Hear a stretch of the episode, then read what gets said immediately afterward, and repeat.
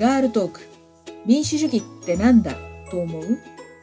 このポッドキャストはサイレントマジョリティとみなされている女性たち一人一人が社会について政治について民主主義についてどう考えているのか考えていないのかをモデレーターとのおしゃべりを通して発信していきます。ゲストは引き続き古城さんです。神戸平和マップを作る会の事務局長でいらして古城さん1回目は平和マップを作るまでのいきさつについて2回目は平和マップを作るための資料収集や取材のお話を伺いました今回は古城さんと今が戦前にならないためにどうしたらいいかについてお話ししたいと思いますよろしくお願いします。よろしくお願いします。この収録は2022年7月の参議院選挙前なんですけど、もしかしたら次の参議院選挙が日本最後の国政選挙になるかもしれないと言われています。そうなると戦後72年が戦前に切り替わるかもしれない。あれだけの被害を被って戦争は絶対ダメだ。日本はもう戦争しないと憲法で誓ったのに、ちょっとくらいなら戦争もありみたいな雰囲気が作られつつあります。平和マップを作られて、神戸市内各地にある戦争の傷跡を見ていらした古城さんはどう見ていらっしゃいますか？私はあの今どうしても毎日報道されるロシアのウクライナ侵攻の様子をこう見ていて、本当に辛いなと思うんですけども、だってそこに人が生きてるのにこう命をね、絶たれたり、それから生活を破壊されたり、住んでいた家を壊されたり、その家族が奪われたりっていう。からなんかその大事な思い出の場所が壊されていったり、多分それはロシアの側だって一緒だと思うんですけども、そういうことが起こっていると本当に日本の戦争の時と同じだよなと思うんですけど、でも、結局、ロシアとウクライナだって儲けている人たちがいて、で、その人たちがもっと儲けるためには、利益を得るためには、戦争をやめるっていうのは本当に難しくなっていってるよなって、今感じますよね。で、日本の場合だって、おかしいと思ってた人たちもいたはずなのに、やっぱり止められなかったですよね。私、あの、よく父に、なんでこんなひどい戦争をしたんって言うと、もう止められなかったんやってよう言うんですよ。あ、言ってたんですよ。父が生まれたその田島って、父はすごく田島に誇りを持ってらして、偉い人がいたんだと。斎藤、斎藤隆夫さんだったかな。あの、半分演説をしたというふうに言われてる。彼をすごくこう尊敬していてですね、田島の人たちは彼が国会でなんか排除されても、また次の選挙で彼を選んだんやって。やっぱり戦争は、ええこと何もないんや、嫌なんやって言うんですけども、でも、日中戦争はおかしいと、1940 40年に斎藤隆夫が多分言ったと思うんですけども、そういう演説をしたと思うんですけども、だけど、41年にはもうあの、坂を転げ落ちるように、世界中相手にしてしまいますよね。そういうのに対して怖いとかみんなが黙ってしまったら、どうしようもないんやっていうのを何度も言っていましたね。だから今、そういうことにならないために、ちゃんとあの選挙しなあかんとか、言いたいことは言わなあかんねやとか、おかしいと思ったら言わなあかんねやっていうのが、父の言ってたことなんですけども、家族にはずっと言い続けていましたね。で、私たちはやっぱりそれは今も同じだと思うので、なんとかして声を上げていきたいなと思いますし、この選挙でも軍事費の拡大は仕方がないじゃないかとか、防衛費増大ってもうこの時期にはやっぱりしないかんやないかっていうのが半分以上だというのを聞かされますけど、やっぱり違うやろって。ね、沖縄見ててもそうだけど、軍隊って全然本当に人間を守らないし、ね、このウクライナの声を見ててもそうですけど、人一人殺したらこう犯罪なのに、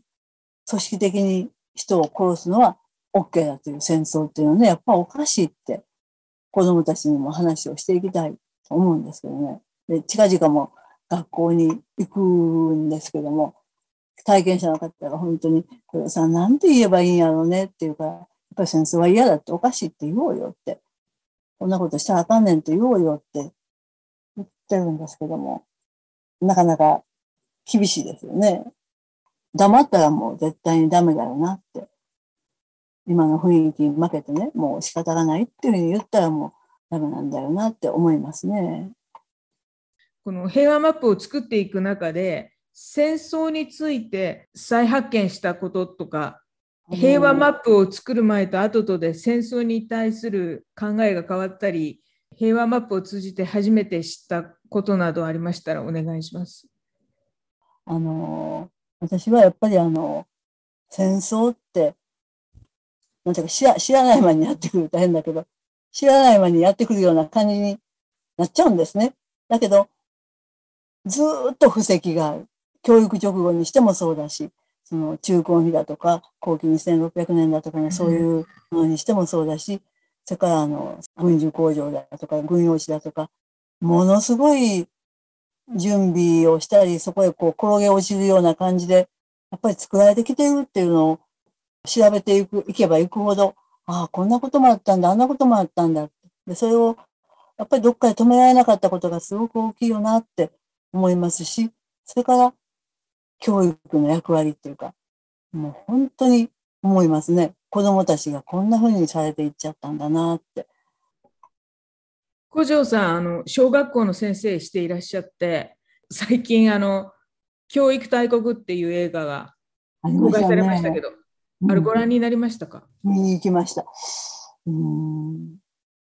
こんな風にされてると思いながら見に行きました。あの古城さん、小学校の教員退職されたのは10年前なんで、うん、もうその頃から、その時まだ道徳ってありましたか、もう道徳。道徳というのはありましたけどね、今みたいに評価をするわけじゃないし、あの私たちは道徳の時間って結構あの平和教育に使っていましたね。中身がどうこうな言われなかったから、その一応項目はあるからそういうことを書いてるけども、でも平和が大事だというか、そういう感じで平和教育の時間とか総合的な学習の時間とセットで使っていましたね。国語の教材とかを読むとか。だからもう今本当に怖いなと思うんですけどね、あの進め方は。あの、私たちの神戸はまだまだええ加減なんですけども、芦屋とか西宮とかちゃんとやってた地域は、道徳の時間って本当は人権教育の時間だったんです。そういうふうに教えていたんですね。で、私もなるだけそれに近づけようと、人権教育や平和教育をする時間にしようと思ってやってきたんですけども、あれを見ていて、うーっと思いましたね。さっき結局戦争はその儲かるからとかお金のためにやってるっていうようなことをおっしゃったんですけれども、うん、こんなふうに不況になっているとやっぱりそのお金のために経済を回すために戦争ぐらいしないとみたいな空気が出てきちゃうと思うんですけれども、ねうん、あの神戸って戦前はわりかし裕福な地域だったんですよね。今でもまあ、あの今は裕福ではないですけどね、うん、厳しいですけど、でも、まあ、少しはましですよね。うん、で、あの戦前は神戸って開港して港を開いてから、まず朝鮮に伊藤博文が兵庫県の県知事でしたから、朝鮮にどんどん行くという大倉、ホテル大倉の創創立者がすごいこういたりですね。で、そういうふうに向こうで大儲けをしますよね。それから、鈴木商店という有名な商社が神戸にできるんですけども、でそこは台湾を小脳とか砂糖の産地として台湾を植民地にしてからどんどん発展しますよね。でそういうふうに来たり、それから中国からもお米や鉄鉱石とたくさんのものを神戸を通じて輸入していきますよね。そういうものを通じて軍需工場というか、あの、今もまあ軍艦、軍艦じゃないな、潜水艦を作っていますが、当時は軍艦とかも作ってましたし、それから戦闘機も作っていましたし、っ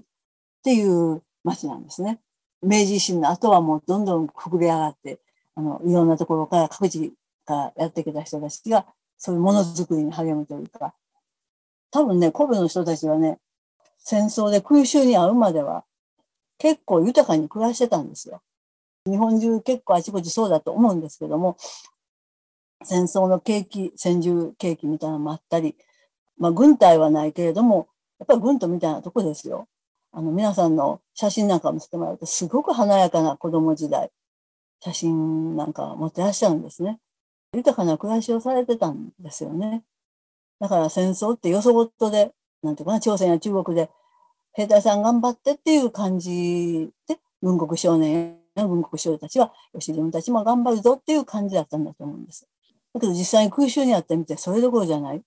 だから戦災孤児って、戦争であの両親を亡くした子供たちが日本で2番目に多い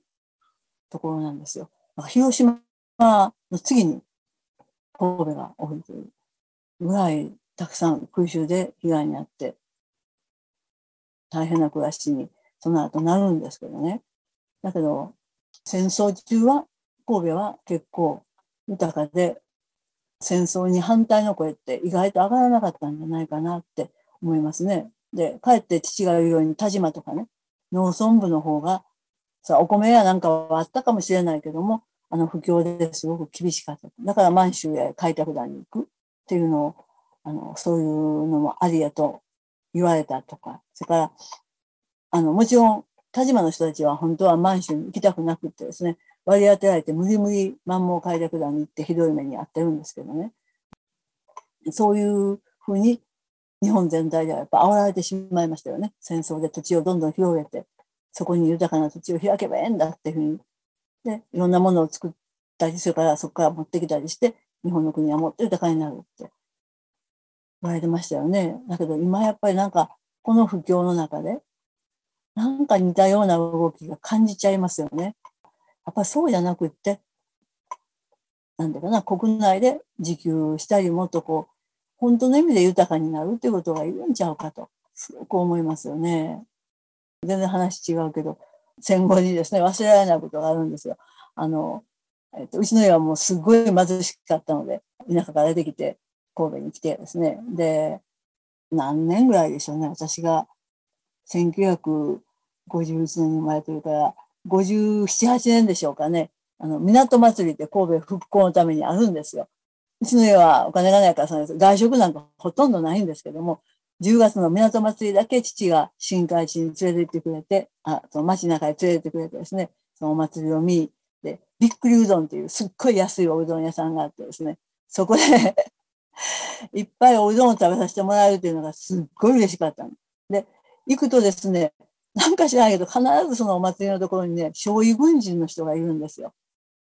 あの、白い消毒をして。それを見るとですね、私は怖かったんだけど、父がですね、もうほんのわずかだけど、これ入れてきたりって言うんですよ。で、それを入れたら、おうどん代がなくなるんですよ。うおーって思いながら入れてたんですけどね。でも、あの、大人になってから私は初めて知ったんですが、醤油軍人の人たちってほとんど朝鮮人軍属、台湾からの中国人軍属の人たちなんですね。まともな保証がされてないから、結局怪我をしても軍人としての保証はないっていうか、